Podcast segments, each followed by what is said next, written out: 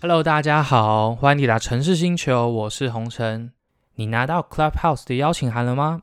没错，今天要跟大家聊聊什么是 Clubhouse。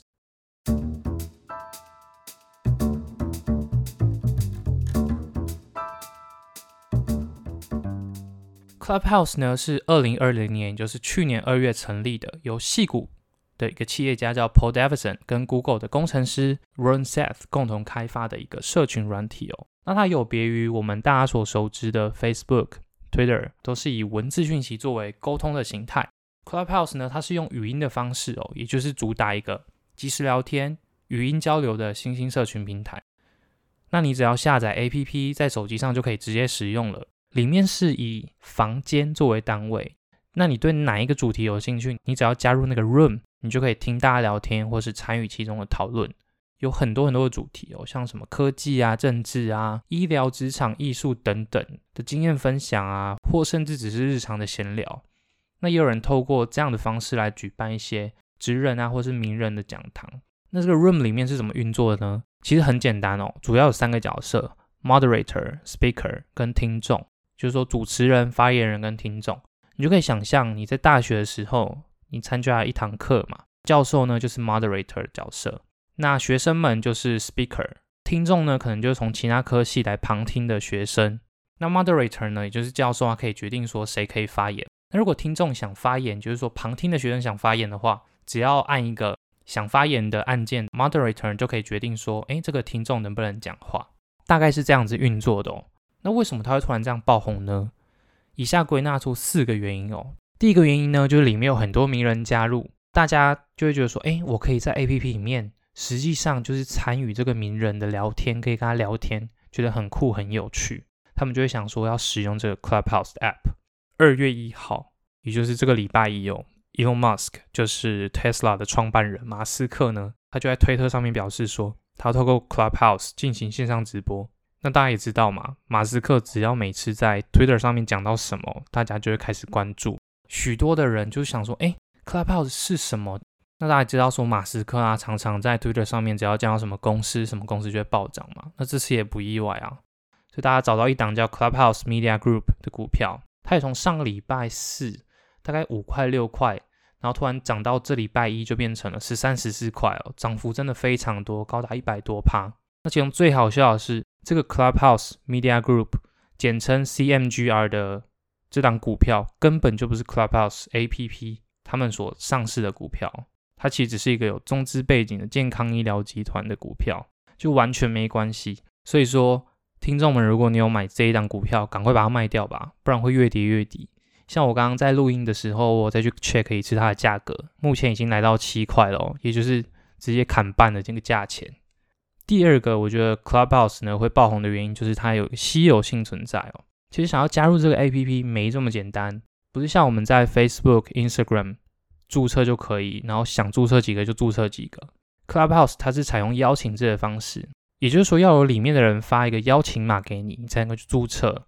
那它要限定说，里面的人如果要邀请外面的人，最多只能邀请两个人。所以这样的稀有性呢，就也。造成它一时这样的轰动，一个风潮。像在 Amazon 上面呢，就有人在卖邀请码，一组他卖了一百美金，就是三千多块。第三个 Clubhouse 呢会爆红的原因，就是它没有言论审查，然后有个听后积分的模式，焚烧的焚，也就是说你只要在聊天室参与这个聊天，出去之后呢，就全部都会消失了，也不会留下任何蛛丝马迹。因为现在大家都知道说，脸书啊、推特或是 YouTube 这些社群媒体，他们都在做言论审查嘛。其实很多人早就已经受不了了。那刚好 Clubhouse 呢，他们蛮注重隐私的，又没有言论审查，他们也就会想要使用这个 App。那可能会有些听众很好奇说，哎，可是现在手机又可以侧拍或是转录啊，不会有这个问题吗？没错，你很聪明，这也是开发团队之后需要去解决的一个问题哦。那他们现在已经有在平台上面定一些条款啊，说不能转录语音。如果这样做的话，可能是个违规的行为。最后，Clubhouse 会爆红的原因，其实是因为疫情的关系。像在美国的人，他们也没办法出门嘛，所以这真的是一个很好发展线上社群软体的一个时机。那 Clubhouse 在红了之后，会有什么问题需要克服呢？像刚跟大家讲说，它有个听后积分的模式嘛。也就是说你在里面讲什么话，你只要离开之后就不会留下任何蛛丝马迹。那有一些用户呢，他可能就会仗着这样的功能，直接在平台上面乱讲话、散播假讯息啊，或者种族歧视、性别歧视等等的语言暴力，这也是开发团队需要去解决的问题。Clubhouse 呢，目前它还是处于一个尚未正式发表阶段，所以目前也只有 iPhone 的用户能够使用，所以安卓手机的使用者可能需要再等等哦。那如果你现在手上是拿着苹果手机的话，你可以拿起苹果手机到 App Store，你只要输入 Clubhouse，你就可以看到一个黑白色的人头的 icon，那个就是现在讨论度非常高的 Clubhouse APP。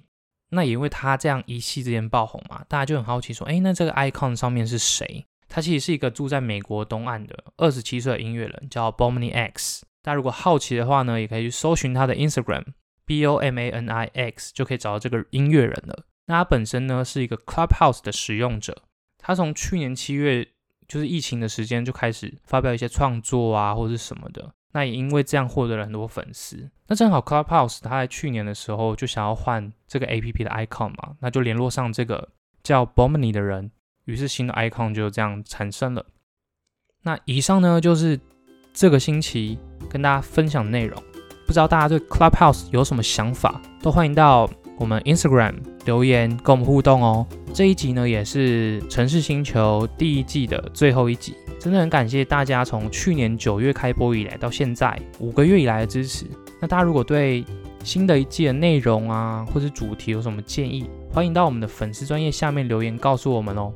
下周四就是除夕夜了，先在这边祝大家新年快乐。